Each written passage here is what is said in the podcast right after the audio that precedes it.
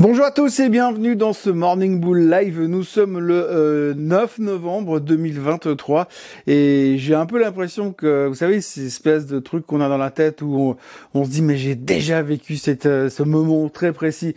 Bah c'est ce que je suis en train de vivre ce matin parce que j'ai l'impression que je me tape la vidéo d'hier. Bref, en gros, on est toujours un peu dans la même position. Les marchés sont suspendus, accrochés par les ongles à la paroi en attendant qu'il se passe quelque chose. On enquille les séances de hausse. Hein. On est sur la huitième séance de hausse pour le S&P 500, neuvième séance de hausse pour le Nasdaq. Bref, rien ne peut nous arrêter. On attend juste d'avoir des commentaires des commentaires qui pourraient nous permettre de savoir dans quelle direction on va. Bref, on se brasse le cerveau pour rien, puisque hier soir, Monsieur Powell, qui devait parler, enfin, il a parlé, alors on attendait des nouvelles, et on attendait qu'ils nous disent ce qu'il va faire avec les taux, qu'ils nous disent comment il va se positionner, quand c'est qu'il va tourner de viche. Puis en fait, il est venu, il a parlé complètement d'autre chose. Hein. C'est un peu comme si moi ce matin vous arriviez, puis je dis bah aujourd'hui on va parler macramé parce que c'est vachement plus intéressant que les marchés boursiers.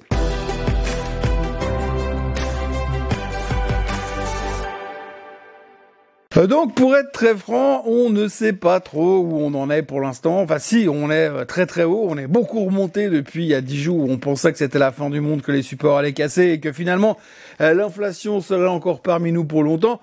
On nous promet bien sûr euh, des euh, hausses de taux, pas des hausses de taux, mais des taux relativement élevés pour longtemps. Et c'est la grande question du moment. Hein. Vous vous souvenez hier peut-être, je vous disais que selon les experts, on s'attendrait dorénavant finalement à avoir des taux relativement hauts, entre 5 et quart et 5,5 euh, pour les Fed Funds, que ces taux-là resterait élevé jusqu'au mois de décembre où potentiellement la Fed ne fera rien. Et puis ensuite, au mois de juin, on aura la première baisse des taux euh, sur les Fed Funds. Alors le problème, c'est qu'en fait, aujourd'hui, c'est que des scénarios qu'on se peint nous-mêmes dans nos têtes parce qu'il n'y a absolument aucune certitude et aucune garantie en provenance de la Fed, mais c'est ce qu'on est déjà en train d'anticiper. On est déjà en train d'anticiper parce qu'on a vu également que l'emploi était en train de ralentir. Donc si l'emploi ralentir, ça veut dire qu'à un moment donné, on va être en récession. Et si on est en récession, eh bien la Fed n'aura pas d'autre choix que de baisser les taux pour rebooster l'économie. C'est ce qu'on est en train de parier pour l'instant. Il y a encore Monsieur Jeffrey Gundlach qui parlait régulièrement en disant que là là, l'explosion de la dette aux États-Unis reste un méga problème, donc ça va nous amener à la récession inévitable en 2024. Et donc la Fed va devoir baisser les taux. Donc hier matin, pas plus tard que hier matin, on nous disait ouais, a priori on devrait baisser les taux autour du mois de juin. Et puis alors là ce matin, euh, les, les recalculs euh, des futures euh, baisses de taux entre guillemets, eh bien nous donnent une baisse des taux en mai déjà. Donc à ce rythme-là, dans trois jours, on est en mars. enfin si ça se trouve, elle va nous baisser les taux au fin à 2023. Non, bien sûr, je plaisante, mais en tous les cas, on voit qu'on est en train d'essayer de se, trouver des raisons pour essayer de faire quelque chose et euh, pour l'instant ben, on a besoin d'un discours clair de monsieur Powell chose qu'il n'a absolument pas garantie. Alors monsieur Powell va reparler ce soir et, cette fois on espère qu'il va parler marché financier euh, taux et inflation et pas macramé justement. Donc euh, globalement c'est la grande question du moment. Que va dire Powell? Pour l'instant les banquiers centraux qui ont parlé avant lui ont tous été plutôt au quiche. Ils sont tous plutôt dans la, la réflexion de dire attendez, on n'a pas encore gagné le combat, l'inflation n'est pas à terre, peut-être qu'il faudra encore qu'on intervienne au niveau des taux, mais nous, les experts financiers, on a déjà passé autre chose. On s'est dit oui, alors ils vont baisser les taux là, et puis ils vont faire ça comme ça l'année prochaine.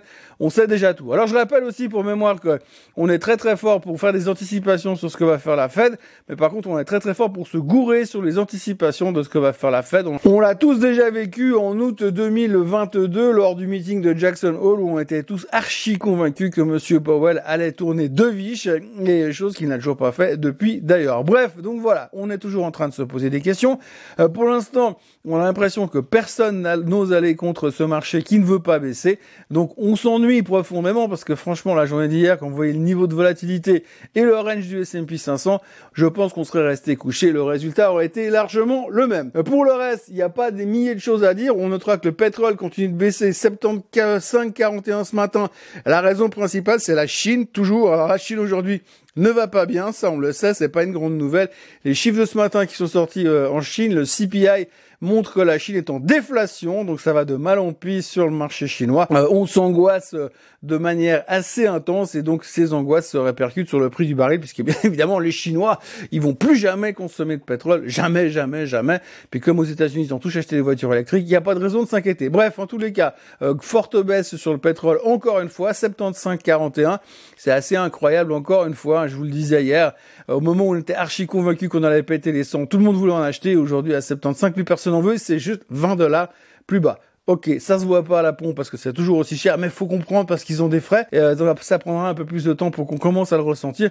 Mais ça aussi, c'est quand même un point positif puisque du coup, ça veut dire que pétrole qui baisse, inflation qui ralentit aussi. Donc, ça va faciliter le travail de la Fed. Donc, tout va bien dans le meilleur des mondes pour l'instant et c'est aussi pour ça que les marchés euh, ne veulent pas baisser. On retiendra encore la publication des chiffres de Discovery hier soir qui était tout pourri, le titre a perdu 16%. On notera aussi les chiffres de Disney qui ont été publiés after close. Alors pour une fois, bonne surprise, enfin, ça faisait tellement longtemps, on a des bons chiffres chez Mickey Mouse. Alors là, ils ont un peu battu les attentes dans tous les sens, mais surtout comme chez Netflix, ils ont eu une, une masse monstrueuse de nouvelles inscriptions euh, pour leur système de streaming sur Disney+, et résultat, ça les a bien aidés.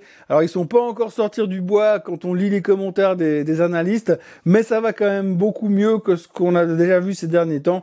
Et Disney reprenait 3% hier soir after close. C'est pas l'euphorie, d'accord, mais en tous les cas, on voit une légère amélioration du côté de chez Disney. Autrement, on peut encore retenir que ARM, alors ARM Holding, la nouvelle IPO, a sorti des chiffres décevants, donc ça n'a pas plu. La guidance est faible aussi, ça n'a pas plu non plus. On notera cet après-midi qu'il y aura Monsieur Bostich, Madame Lagarde et Monsieur Powell qui vont parler.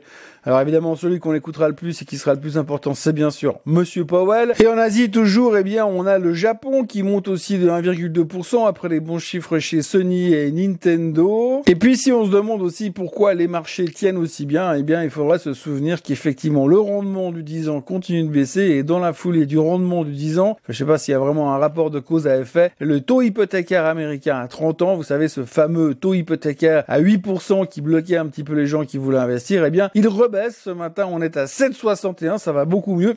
On est encore un petit peu loin par rapport aux 2,6 où on était avant le début de la crise euh, inflationniste, mais ça va un petit peu mieux de ce côté-là, ce qui permet aussi au marché de continuer à s'accrocher à sa haute altitude. Techniquement, il faudrait qu'on casse quand même les 4400 sur le S&P 500 pour dire qu'on est sorti vraiment de quelque chose.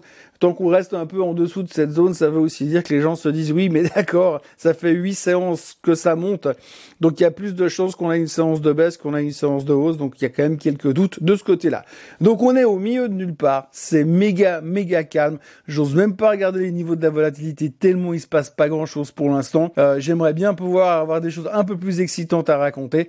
Mais on attend de voir ce que monsieur Powell va nous dire. Mais en plus, cependant, je crois qu'il ne faut pas non plus trop se faire d'idées. Il va pas arriver ce soir en tournant deux viches et puis en disant qu'il va baisser les taux au mois de mars 2024. Enfin, on verra tout ça. J'espère que j'aurai un peu plus de choses à vous amener euh, demain matin. Il faut aussi voir qu'on est toujours dans cette semaine un peu euh, macro light après la publication des NFP de vendredi dernier. C'est la, la, première semaine du mois complète. On sent que c'est jamais vraiment très spectaculaire. Très peu de chiffres économiques beaucoup d'interventions des banquiers centraux aujourd'hui, donc beaucoup d'interprétations. Et puis euh, à la semaine prochaine, on va commencer à reparler des vrais chiffres économiques qui nous donneront un peu une impression, histoire de savoir si vraiment euh, l'économie est en train de ralentir. D'ailleurs, à ce propos-là, on aura les jobless claims cet après-midi, euh, jobless claims qui sont hebdomadaires. Donc toujours assez important à observer puisque comme on a eu une faiblesse de l'emploi vendredi dernier, on sait que les chiffres des NFP c'est toujours une question d'interprétation puis ils peuvent nous les corriger trois fois de suite euh, dans les mois qui viennent. Mais les jobless c'est un peu plus immédiat donc on verra s'il y a une corrélation entre NFP et jobless claims qui pourrait euh, nous donner aussi peut-être un petit peu de soulagement mais néanmoins on sent quand même que le marché est un tout petit peu fatigué. Voilà ce que l'on pouvait dire en ce jeudi matin euh, venteux et morose. Je vous souhaite une excellente journée. N'oubliez pas de vous abonner à la chaîne Suisse en français, même si c'est extrêmement boring en ce moment. Euh, likez cette vidéo si vous voulez par principe. Et moi, je vous retrouve demain pour faire le point sur ce que Monsieur Powell a raconté ce soir, pourtant qu'il ait vraiment parlé de trucs qui pouvaient ou qui pourraient nous intéresser. Très bonne journée à tous et à demain. Bye bye.